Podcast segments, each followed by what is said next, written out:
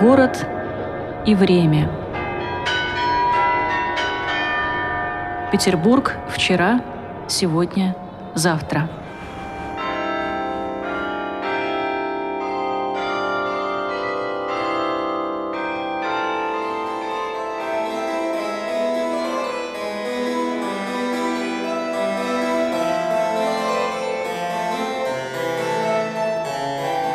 Дорогие радиослушатели, добрый вечер. У микрофона ведущая передачи Людмила Зотова, звукооператор прямого эфира Константин Савчуков. Итак, Санкт-Петербург – это город, известный своими ансамблями, памятниками, своей историей и культурой. Встретиться с северной столицей России стремятся туристы с разных уголков нашего мира. За 300 с лишним лет – Город претерпевал множество преобразований своего облика, и поэтому особенно интересны уголки Петербурга, сохранившиеся с давних, еще петровских времен. И увидеть исторические здания тех времен мы можем и на Васильевском острове. Как мы помним, именно Васильевский остров был одно время как бы по идее замышлялся как центр новой столицы. И вот сегодня об одном из зданий, старинных зданий на Васильевском острове мы поговорим с протереем Александром Степановым. Отец Александр, здравствуйте. Добрый вечер, Людмила. Добрый вечер, дорогие радиослушатели. Я хочу обратить ваше внимание, дорогие друзья, что отец Александр сегодня э, присутствует в прямом эфире не в качестве главного редактора нашего радио, а в качестве, ну, можно сказать, приглашенного гостя, как э, коренной петербуржец, отец Александр сюда приходит, и не только как житель этого города, но и человек, Эм, любящий, хорошо знающий Санкт-Петербург и в каком-то э, плане, в общем-то, э, вносящий свой вклад э, в сохранение культуры нашего города. И об этом мы сегодня поговорим. Итак, наша речь пойдет в нашей передаче о здании на набережную лейтенанта Шмидта, дом 39, где как раз более 20 лет и находится студия «Радио Град Петров». Я напомню нашим радиослушателям, что мы сейчас в режиме прямого эфира, у нас включена видеотрансляция. Дорогие друзья, вы можете звонить по телефону 328 29 32, можете на WhatsApp писать сообщения по этому же номеру и писать к нам в YouTube свои сообщения. Будем рады вашему участию в нашем прямом эфире. Отец Александр, я думаю, что начать было бы правильнее с истории этого здания. Как, когда и почему оно здесь появилось. Да, ну, как вы совершенно точно сказали, э, в Петровское время план был сделать Васильевский остров центральной частью города, и при этом особое внимание уделялось набережной Невы, Большой Невы. Почему? Ну, потому что это был в каком-то смысле морской фасад города. Значит, все, кто приближались к городу и вообще его посещали, приходили по морю, ну, главным образом, иностранцы, купцы, дипломаты, разные просто люди, искатели э, приключений в неизвестной для них стране из Европы приезжавших. И первое, что они видели, это вот эта набережная. Она должна была быть таким фасадом города, торжественный, красивый и э, хорошо застроенный. Ну вот... Э, Естественно, э, застраивать домами, которые были э, ну, достойны э, такого места, могли люди состоятельные. Поэтому, конечно, эта набережная была застроена представителями высшей аристократии, ближайшими сподвижниками Петра. Ну вот, можно так, если по набережным мы прошлись, то там будет э, дом князя Урусова, вице-адмирала Милославского, князя Адоевского, кня... князей Голицыных несколько домов, э, князя Репнина, это, кстати, соседний с нами дом совсем, князя Лобанова, это вот через дом от нас, э, Салтыковы, один из домов Салтыковых. Салтыковы были и графы, и генералы, и разные, так сказать, там Э, занимали посты, и тоже они три или четыре дома этой семье, очень разветвленные тоже, конечно, принадлежало. Вот. И один из домов, который занимает на сегодняшний день вот, э, наш приход и радио и так далее, он как раз принадлежал Салтыковым изначально. Э, граф Стришнин, э, граф Мусин-Пушкин, князь Трубецкой, граф фельдмаршал Миних, граф Головкин, ну и, и так далее. Да? В общем, по, по фамилиям понятно, что это, так сказать, цвет общества того времени. Вот. Э, им надлежало строить дома по такому образцовому проекту Трезини Леблона – двухэтажные домики, как называется, в 7 осей, то есть 7 окон по фасаду. Обязательно, да? Э, да, ну вот э, такой стандартный был типовой uh-huh. проект. Э, дальше его можно было немножко украшать, где-то uh-huh. балкончик, где-то крылечко, где-то немножко декор как-то бы там, руст тут, руст uh-huh. там, филеночки какие-то, ну, в общем, какие-то маленькие декоративные разнообразия, но в целом все очень регулярно. Вообще весь остров вы понимаете, застроен абсолютно регулярно, три проспекта эти линии, все параллельно, перпендикулярно. Вот, э, это вообще была одна из строительных идей э, начала XVIII века, которая, между прочим, в Петербурге, такая, в Европе, э, в Петербурге реализовалась в полной мере вот впервые, да, на Васильевском острове, а дальше там уже Манхэттен, скажем, нового города Нью-Йорк и весь Средний Запад Америки. В общем, всюду, где строились новые какие-то поселения, всюду они строились по принципу вот этому параллельно перпендикулярному, с широкими улицами, ну и многими другими вещами, на которых сейчас угу. не стоит останавливаться. Отец Александр, я хочу напомнить нашим радиослушателям, что так как мы в режиме прямого эфира, у нас сейчас наш рассказ отца Александра сопровождается фотографиями, картинками, иллюстрациями. Так что, дорогие друзья, если у вас есть возможность э, смотреть нашу передачу по YouTube или ВКонтакте, вы можете вот более подробнее узнавать эти места, о которых идет речь. Угу. Да, ну вот э, э, помимо э, вот этих вот э, богатых очень людей, э, здесь же располагались еще э, некая категория тоже очень богатых людей, это был епископат. Вот. Надо понимать, что церковь в то время играла, конечно, колоссальную роль в жизни общества. Ну, они были очень богаты, во-первых, как я сказал, это были крупные землевладельцы и крепостники, так сказать. Вот. Церковь владела в целом вся э, церковь, владела порядка одним миллионом душ крепостных при населении 15 миллионов. Mm. Вот. Э, так что, например, у ростовского архиерея, вот дом, о котором мы будем говорить, это как раз дом ростовского архиерея, был, например, 16 тысяч крепостных. У Троиц-Сергиевой лавры было больше ста тысяч крепостных. Это был самый большой крепостник в России. Вслед за ним шел Шереметьев, например, очень богатая семья. У них было 62 тысячи крепостных. Там дальше граф Разумовский, второй был там 35 тысяч крепостных. Но это, правда, не на самое начало вот э, это время. Это уже вторая половина 18 века. Ну, вот у меня просто под рукой такие были э, цифры. Вот, так что епископат был богат, во-первых. Во-вторых, что было важно, э, кто занимался, собственно, выработкой идеологии государства. То есть, ну, понятно, у императора было некоторое видение, но его надо было как-то формулировать. Образованными людьми по-настоящему были именно духовенство, епископы, священники, да. Вот, поэтому э, оформлять, э, так сказать, словесно, э, идейно э, все то, что хотел император, могли только эти люди – потому что еще у нас вообще не было никакой системы образования mm-hmm. на этот момент в России, да, так что аристократы, ну хорошо, если умели читать псалтири там, да, и, и церковные тексты, но вряд ли более того, а эти знали латынь, знали греческие, знали европейские языки тоже. Вот в основном на этот момент это были, конечно, архиереи э, украинские mm-hmm. которые, ну, в Киеве была эта академия. Да. После академии они обычно ехали еще куда-нибудь за границу, в какие-нибудь иезуитские колледжи там, там учились, или в протестантские.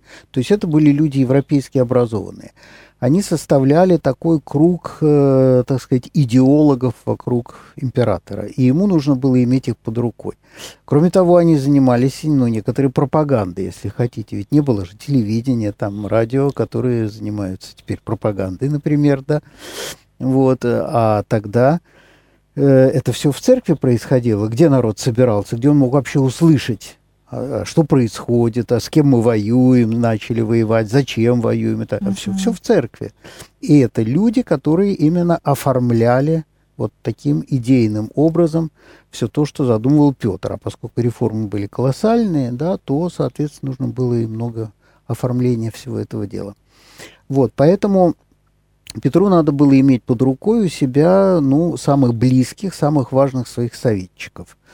Ну, кто это мог быть? Это Феофан Прокопович, там, да, Стефан Еворский, который был долгое время еще вот в самом начале, местоблюстителем патриаршего mm-hmm. престола, да, еще э, синода еще не был учрежден в 21 только году, а вот до этого еще он был вот э, Феофилат Лопатинский, чуть попозже тоже архиерей, Георгий Дашков, ростовский архиерей, как раз который вот на этом, ну, он не жил на этом подворье, скажем так, но э, он строил его. Uh-huh. То есть его, э, он был в Петербурге, значит, соответственно, ему велели строить себе этот дом.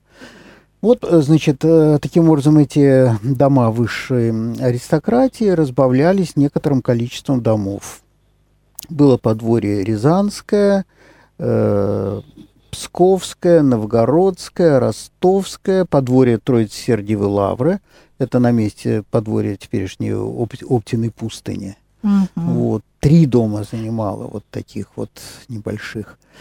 Вот. И все это на набережной Большой Это по набережной, угу. да. На седьмой линии, скажем, от набережной подволья Александра Невской лавры, которая на тот момент воспринималась как далекая, достаточно загородная. Угу. Сейчас это все в, в черте города, конечно. Вот. Э, ну что, э, конечно, денег э, все жалели на это дело, потому что никто не был уверен, что все это всерьез и надолго. На этом болоте что-то тут строить. А деньги нужны были немалые, все-таки построить дом каменный. Каменные надо было им строить дома. По городу и деревянные тоже строились. Но, Но... у нас даже на Васильевском по линиям деревянные разрешались, а по набережной только каменные. Да, да, да, да. Ну вот, например, такая яркая переписочка Стефана Еворского – который был рязанским архиереем э, в 18 году. Митрополит пишет, «Ныне, скитаясь в Петербурге, я живу в наемном дворе, далече от церкви и от воды». То есть дома еще не были построены. Государь ему отвечает, о житье здешнем уже пред тремя леты сказано, то есть три года назад уже было сказано. А зачем в три года не собрался и не распорядил, не знаю. Митрополит пишет, было милостивое слово о дворе, и написано было ко мне ручкою монаршескую. Приезжай, а двор для тебя будет готов. Всего милостивого обещания будет ли исполнение или нет? Петр, место готово, а построить самому мощно – понеже всем архиереям определенное дается. Ну вот такие вот были, значит, там препирательства, но так или иначе, значит, это дело постепенно, конечно, двигалось. Потом интересно, ну, многие наши слушатели представляют набережную лейтенанта Шмидта, о которой мы сейчас в основном говорим, да? Там дома идут э, такими уступами, да, да, вот не по красной линии вот так выстроены. Вот. Интересно, что, э, значит, это было решено в 15 году самим Петром. Значит, э, издавались законы, причем каким образом? Собиралось вот э, какое-то собрание людей там, ну, по строительству, например, да, там генерал-архитектор, там э, помощники и так далее, и император. Ему задавали вопросы, как он хочет, так, так, как сделать лучше. Вот. И то, что он отвечал, становилось законом, просто автоматически сразу. Вот в собрании э, российских законов есть такой, значит, тоже вопрос-ответ – Э, дворовые места за малой рекой, калитих сажен в, ду, в длину и ширину будут. И понеже он и река не прямо течет, возможно ли прямую линию домовое строение строить, и чтоб оное строение на реку приходило, и угол иметь, и как далеко от реки строить. Э, резолюция. Строить по реке, погибая углами – а строению от воды быть пяти сажен широтою. Угу. То есть вот он Почему? Потому что э, линии шли параллельно, перпендикулярно, а река текла как, как штекла. Да. Поэтому, значит, как вот этот изгиб э, надо либо непрямые углы делать у линии с набережной, Мгм. дома делать с такими вот странными углами, но все должно быть регулярно прямо. Значит, вот он говорит, э, погибая углами строить. Вот, то есть вдоль этого изгиба углами. Вот мы сейчас это можем видеть, да, на нашей набережной. Да, разумеется. Ну вот так или иначе, значит, э, уже э, в 2014 году э, Трезини пишет, на Васильевом острову э, э, регулярное строение домов партикулярным людям по берегу реки, по каналам и по улицам, по чертежу подписанного его императорского величества собственной рукой, учинено строится за, зачале того же года каменное строение в 1714 году в июле. Вот. э, Потом уже было построено нечто. В 1933 году, например, такой Дэшвуд, англичанин, э, значит, воспоминания оставил об этом. Полагаю, что э, это все, на что я обратил внимание на берегу Васильевского острова, за исключением, полагаю, что это все. За исключением длинных рядов больших домов, которые хорошо смотрятся снаружи, но почти все не обставлены и в большинство своем не заселены. 33 М. год. Вот. э, Другие пишут, Берг такой тоже швед. Э, На этом острове много с размахом заложенных дворцов без окон, дверей и полов.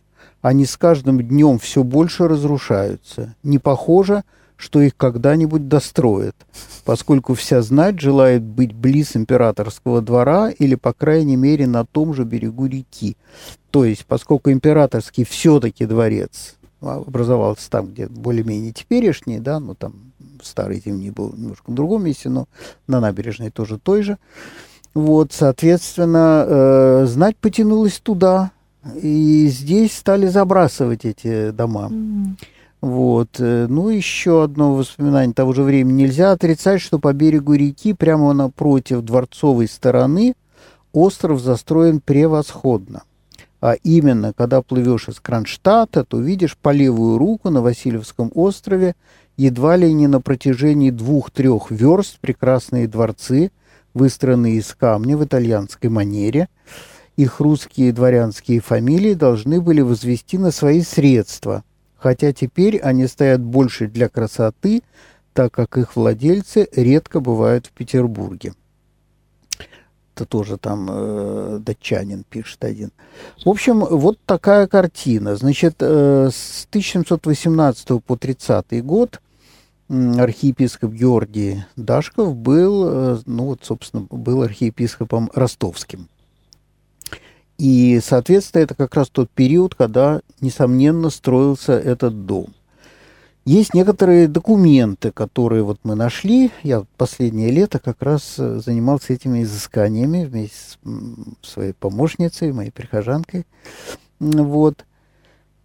Э, Значит, например, нашли документ, датированный 1722 годом, э, в котором, ну вот там даже есть у нас картиночка этого документа.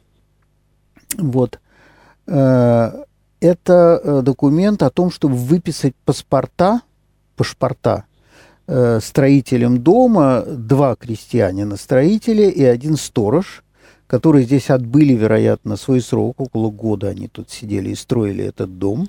Ну, наверное, и другие были, они могли нанимать тоже.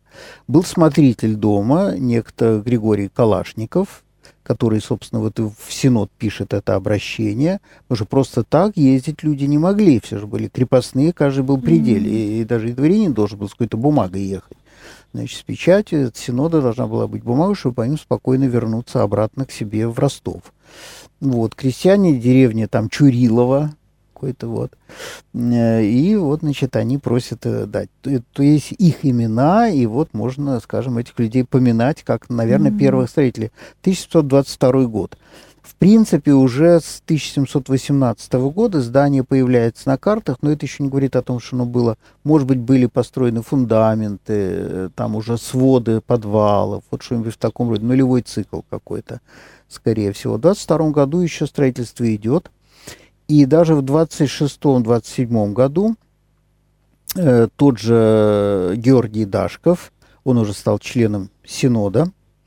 Вот, соответственно, он входил в такой довольно ближний круг, а особенно уже после смерти Петра, он с 25 по 30 год очень, так сказать, поднялся, абсолютно оттеснил Прокоповича, всесильного, так сказать, да, деятеля Петровской эпохи. Вот, э, потому что он был из, э, как раз, э, редкий случай, не из духовенства украинского, а из дворянского рода Дашковых. Mm-hmm. Знатный род, mm-hmm. сильный. Вот, поэтому он очень быстро нашел общий язык с членами Верховного Тайного Совета, которые с 25-го при Екатерине I и при Петре II, так сказать, практически правили страной, и их идеология была, в общем, немножко рассредоточить эту невероятно сконцентрированную в руках императора власть – вот, они хотели, ну, известно потом с Анной Иоанновной, которая, так сказать, не пошла у них на поводу, вот, они хотели ограничить ее полномочия вот этими кондициями, которые она порвала, ну, их, так сказать, весь замысел рухнул, они сами подверглись всяким там прещениям и так далее. И вот Георгий Дашков был в этой, собственно, компании. Mm-hmm. Он хотел вернуть патриаршество. Естественно, сам планировал стать патриархом. Вот. Ну вот э, это тоже работало в сторону рассредоточения э, императорской власти, потому что император был главой церкви у Петра, да, поста, так он вот, такие законы издал. Вот. А восстановление патриаршества – это сразу уже половина властных полномочий уже уходит другому лицу. Ну и еще и ограничение власти, какое-то представительное правление. Но на самом деле, если бы это удалось Верховному Тайному Совету, mm-hmm. история России бы совсем другим образом, наверное, складывалась. Но неважно. Так вот, этот Дашков в 26-27 году пишет оберпрокурору Синода. Вернее, не он пишет, но э, такой кабинет-секретарь Макаров, там тоже очень влиятельная фигура того времени. Э, Преосвященный Георгий, епископ Ростовский, просит, э, что он для житья своего здесь двора своего не имеет, а где ныне живет, и тот двор к его житью неудобен, наипаче для нечистоты от старая коллегия – то есть какие-то люди жили, видимо, в весьма плохом виде значит, этот дом содержали. И пока он себе другой двор приищет, то бы между тем на время указано было ему пожить в новом каменном синодальном доме, который ныне стоит пуст. Этот дом был выстроен там на Петроградской стороне, вот где Троицкая площадь. Uh-huh. Вот там было э, тоже в то время выстроено здание Синода совсем близко от домика Петра Первого, потому что там вот этих домов больших не было, там политкоторжаны, вот этого. Вот, это все было огромная, огромная торговая площадь, а там были и, между прочим, первые 12 коллегий, вот, еще такие фахтверковые, вот э, того для «изволите о том предложить при собрании Святейшего Синода, дабы ему в том дано было позволение только что на время пожить». Вот, так что 26-27 год дом еще не достроен, вероятнее всего. Может быть, еще и другая история была, что он был недостроен, это точно, но он и не собирался здесь жить, такое у меня впечатление. Он хотел жить прямо в здании Синода, и в этом как бы была такая некоторая, тоже, если хотите, э, топографическая претензия на особое положение, потому что другие архиереи это жили здесь.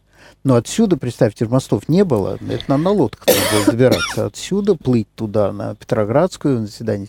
А он хотел прямо там расположиться. Вот. Но его карьера закончилась ровно в 30-м году. Э, на него тут же написал донос Прокопович. Обвинил его в том, что он был связан с группой вот этих, так сказать, условно говоря, заговорщиков Верховного Тайного Совета, с Долгоруким, Голицыным, Василий Васильевич. Вот, ну, в общем, э, его карьера закончилась, он был сослан в самый дальний восточный угол нашей страны, э, в Нерчинский, ну, Иркутск, Нерчинский э, монастырь, да. Вот, нет, не на руднике, он монастырь, монастырь да, но, в общем, он, конечно, там недолго протянул. Вот, э, ну, что мы еще имеем про этот дом с точки зрения э, того, кто здесь в то время обитал? Ну, дальше вот пошла какая-то чехарда, потому что Петр имел в виду, что, очевидно, вот эти люди будут здесь жить, они все будут тут у него под рукой, А, собственно, дальше-то что? А дальше в Синод могли входить архиереи совсем не из этого числа, который здесь был, а какие-нибудь там полтавские, херсонские, архангельские, какие угодно, вологодские. Много было архиереев, вот, и, а в Синод вызывали все время разных. А ростовские вовсе не, не вызывали, да, до какого-то времени, потом как-то вызывали. Вот. Одним словом, этот дом поскольку житья было э, очень мало места для поселения, кого бы ты ни было, начали использовать в самых разных целях. Вот. Ну, например, по, э, вот в 1732 год, 7 марта, такой документик, по указу его императорского величества, по определению э, Святейшего правительства Синода на Васильевом острову каменный дом Ростовского архиерея для жительства Преосвященного Петерима – архиепископа Нижегородского и Полотарского. А в том доме из полицмейстерской канцелярии, вот она владела как бы информацией по заселенности всех вообще домов в городе, да, и часто распоряжалась. По билету поставлены Выборгского драгунского полку драгун Никита Кужелев с товарищи, шесть человек с лошадьми. А к прибытии его преосвященства будет немалое утеснение – потому что в доме имеется конюшня небольшая, только шесть стойлов, и домовых его э, э, преосвященство коней ставить также и служителям жить будет негде. То есть дом заселялся вообще кем угодно, какими-то драгунами с лошадьми. Вот, э, и туда же хотели архиерея запихнуть, которого, очевидно, на Синод вызвали участвовать постоянным членом. Ну, в общем, вот такая кутерьма была, можно сказать, весь XVIII век. Иногда были и ростовские архиереи, но содержание дома было на э, ростовском архиерейском доме архиерейский дом это считается, это не дом, а это вот как бы все это хозяйство угу. там, с деревнями, крестьянами, это все называлось архиерейский дом. Вот были там Тверской, Ростовский, Новгородский и так далее. Да, это вот все его хозяйство, вся материальная часть, так сказать, которая за архиереем. Вот. Потом, например, в 1939 году в доме стоит по постою для посольской персидской свиты полковник Петр Наумов – сын Мельгунов. Вот. Э, жена его Ефимия Васильевна, 32 лет, дети их Петр, 6 лет, Наталья 9, Елизавета 8, и служители их. Служителей там перечислено человек 30, с домочадцами, с детьми, с женами там. Вот весь дом был занят этим. Ну, дальше э, интересное, действительно значимое событие было связано с тем, что Петр в 1712 году э, задумал э, уточнить издание Библии славянской нашей. Ну, видимо, тоже в Европе много наслушался о том, как там внимательно относились к священному писанию. И вот он велел, значит, такой указ издать. В московской типографии печатным тиснением издать Библию на славянском языке но прежде теснения прочесть ту славянскую Библию и согласить во всем с греческую. 70 э, переводников Библию, ну, то есть э, септуагинта, 70 толковников, да, а, а быть удела того в смотрении и правлении эллино-греческих школ учителю, иеромонаху Сафронию Лихудию, ну, известная личность, до Спасского монастыря архимандрит, он тогда еще был архимандрит, Феофилакту Лопатинскому. Потом был архиерей тоже влиятельный, которого тоже потом э, Прокопович уничтожил практически. До типографским справщикам, и там перечисляются еще монахи тоже грамотные, такие знающие языки. А буди где в славянском против греческой Библии явятся стихи пропущены – или главы переменены, или в разуме Писанию священному греческому против, противность явится, и о том доносить преосвященному Стефану, митрополиту Рязанскому и Муромскому, и от него требовать решения. То есть вот, значит, была затеяна такая редакция. Отредактировать, еще раз сверить тексты и издать какой-то новый хороший текст – Вот, э, это не было доведено до конца, и вернулись к этому уже в правление Елизаветы э, Петровны, дочери. Вот она решила продолжить дело отца, и вот э, в 1749 году, ну даже и раньше уже об этом там какие-то выходили мелкие указы, такой указ э, ее императорского величества самодержится всероссийский. По ее императорского величества указу обретающихся в Москве при библейном деле иеромонахов Киевской академии префекта Варлаама Лощевского и учителя Гедеона Слонимского велено для произвождения библейного дела подквартирование отвесть в Санкт-Петербурге на Васильевском острову Ростовское подворье, чего ради никому оного подворья под постой не занимать и не отдавать, о чем тому подворью содержателю объявить по надлежащему. Вот оно что. Да, значит, вот э, в сорок девятом году сюда mm-hmm. приезжают вот эти два персонажа. Там, кстати, его портрет, э, может быть, даже картиночка есть Варлам Лощевского.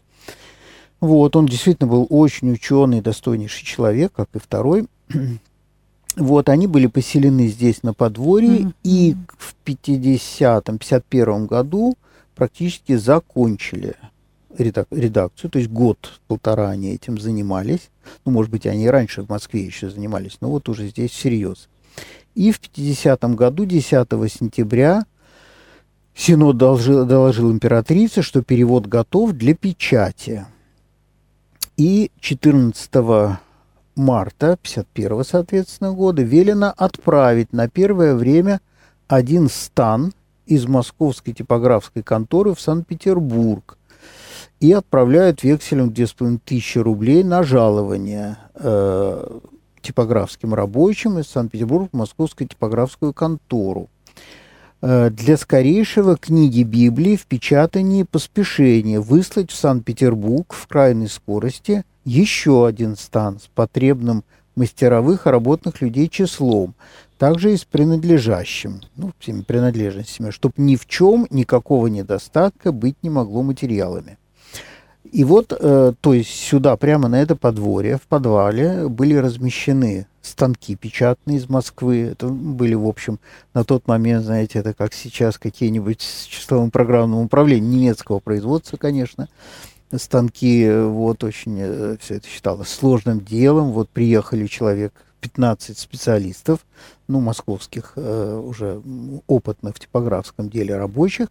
И вот здесь была напечатана вот эта Елизаветинская Библия. Тоже там картинка э, у нас есть, как она выглядела. Она существует, там специалисты по книжному, там, биографическим редкостям за ней охотятся. И вот, а, я думаю, она существует у нас в библиотеке э, Духовной Академии, в публичной mm-hmm. библиотеке, конечно, экземпляры. Кстати, количество экземпляров было не, не такое малое.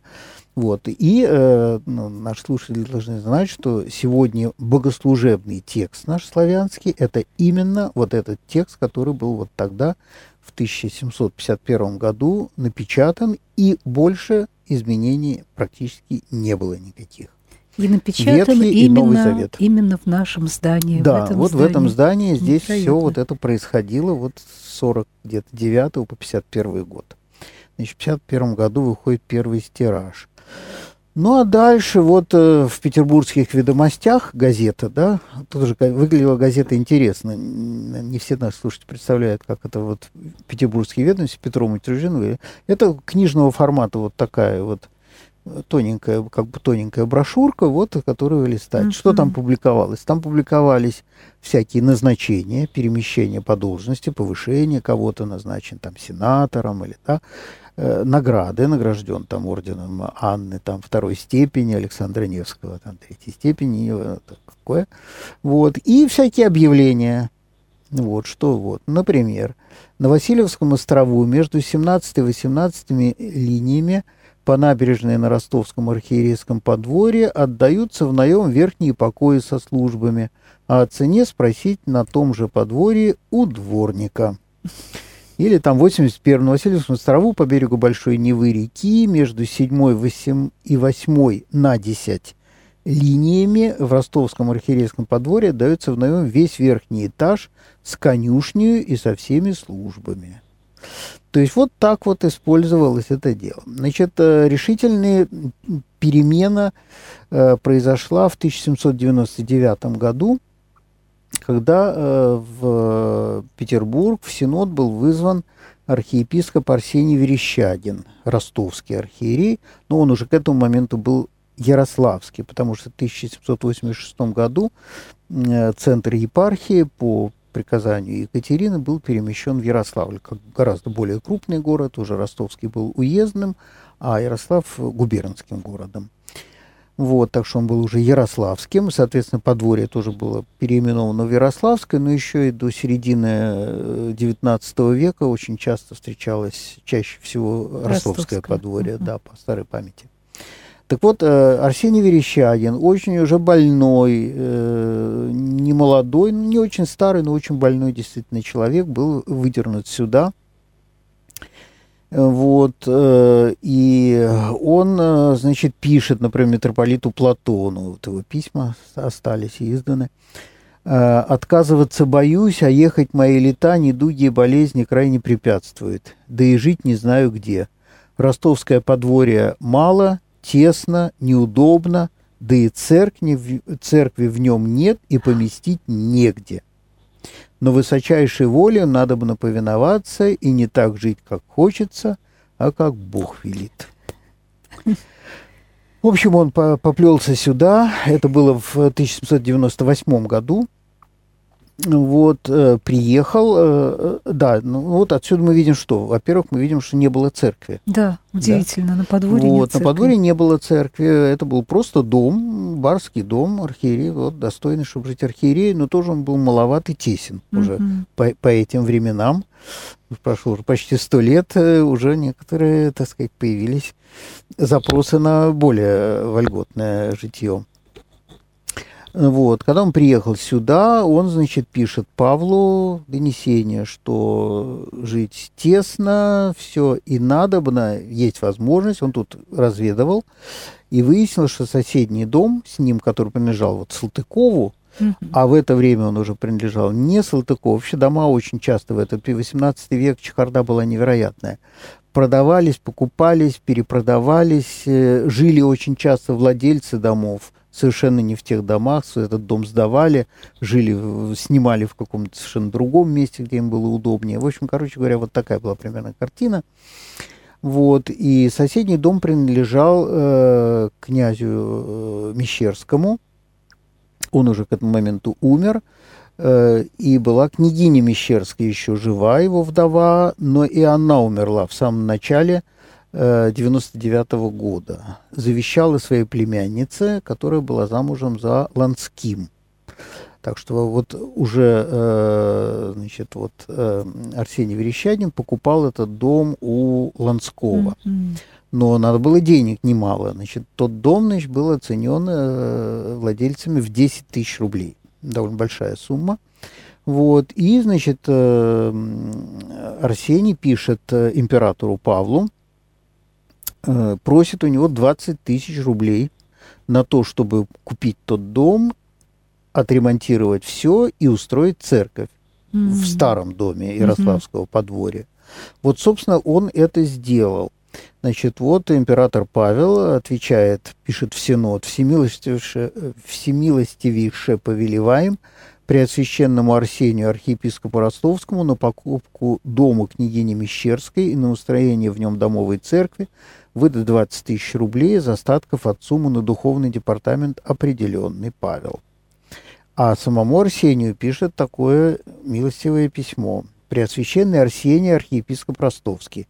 Я получил письмо ваше, коим вы спрашиваете у меня 20 тысяч рублей на покупку и отстройку близ подворья вашего дома, в коем намерены вы иметь церковь снисходя на желание ваше, и он и исполняю, уже дал я указ мой синоду выдать вам сих денег.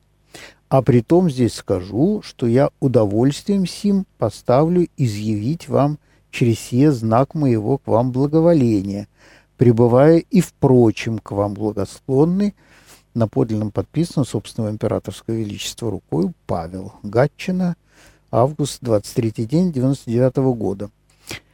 Что для меня абсолютно удивительно, что уже 1 декабря этого же года было освящение церкви. Прошло вот вообще ничего, три месяца. Невероятно. Это надо было, э, ну, как минимум, снести все перегородки, стены, сделать вот то пространство. Она примерно в том объеме, в каком она сейчас существует. Вот, э, скорее всего, высота была э, низкая, так, ну, 3,40, как вообще mm-hmm. в доме. Вот, э, и перестройку более капитальную, видимо, осуществил буквально на следующий год уже преемник э, Арсения Павел, потому что ровно через три недели после освящения он скончался, mm-hmm. бедный, он совсем был уже, вот, мы читали его дневник, вот, и там, в общем, видно, насколько этот человек был действительно болен, и, так сказать, стоически, героически вот все это проделывал.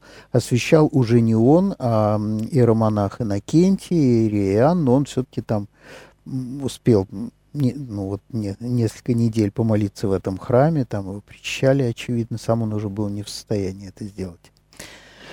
Вот, таким образом, значит, вот с 99 -го года подворье вдвое примерно расширилось, и появился храм.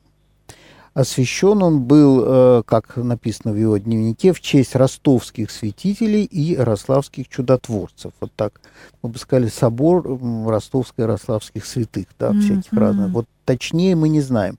Была икона в честь вот этих вот лиц, но обычно там изображались, э, ну, минимально это три святителя самых известных ростовских и э, Федор, Давид и Константин, э, князья Ярославские, очень почитавшиеся тогда. Да, вот скорее всего вот так три, а может быть пять э, святителей там вообще всего, но три наиболее почитаемые. Вот где-то вот примерно э, в этих параметрах было освящение этого храма. А неизвестно, стены храма были расписаны? Или э, скорее всего, нет. Нет, ну, мы когда Такой делали ремонт, мы, ага. в общем, сбивали штукатурку, смотрели разные слои. Э, выкраска известна, она была несколько слоев выкрасок разных, ну, за сто лет перекрашивали ага. много раз. Вот, но росписи не было. И во всех описаниях храма ничего на эту тему не упоминается. А такое бывало, да, что домовые храмы? Да, абсолютно. Ну, это был уже Иконы. храм зального типа, это ага. не такой вот традиционный храм, как строили на Руси там раньше. Это уже вот такой петербургский домовый храм. Такой же храм был в кадетском корпусе, например, да. Угу. Вот в Меньшевском дворце э, тоже зал переделали просто в храм. И угу. таких было, в общем, много в разных учреждениях, учебных и прочее. Ну, дальше что было интересное? Э, дальше в 1000... Да, потом еще, значит, вот, как я сказал, Павел, следующий за архиепископом, Арсением. да, Арсением, э, он э, сделал более капитальную вещь. Он разобрал всю кровлю, всю стропильную систему, mm-hmm. надстроил стены примерно на 2 метра – если мы посмотрим с набережной, видно, что этот дом выше, выдается выше других. А mm-hmm. на старых изображениях, гравюрах, вот, которые вначале мы показывали, э, там это они все совершенно одинаковые. Да. Да? То есть его надстроили, и высота потолков стала примерно на полтора метра больше. А потом в XIX веке была еще одна перестройка храма, и подняли без изменения внешнего облика, сумели поднять потолочные балки еще примерно на метр, и сейчас вот 5,60 высота потолка в нашем храме. Вот, э, так что от 3,40 на 5 на 2,20 примерно поднялось. Вот, теперь э, в 1820-21 году здесь жил митрополит Филарет Дроздов, известный всем, конечно, хорошо архиерей. Вот, э, он был ярославским в течение этого времени, но потом он, уже будучи московским, естественно, очень часто приезжал сюда, как постоянный член Синода, и тоже останавливался, судя по всему, в этом здании. Так что вот с ним этот дом связан довольно тесно. Вот, потом 36-37 э, год архиереи Ярославские решили от этого дома отказаться такой Авраамий был архиепископ Шумилин, и потом Филарет Амфитеатров, тоже прославленный в лике святых, но он потом в Киеве долго был архиереем. вот, и там, так, сказать, прославился. Вот. Так что вот с 1936-1937 года они написали отказ, есть тоже эти документы, и здание перешло в видение просто синода, и всякую связь с Ярославской епархией оно, собственно, утратило. утратило. На этом мы пока прервем нашу сегодняшнюю встречу. Отец Александр, очень интересная тема, и есть еще очень много интересных фактов об этом доме, и надеюсь, что в следующей нашей программе мы продолжим разговор об этом здании. Спасибо вам, спасибо нашим слушателям. До свидания.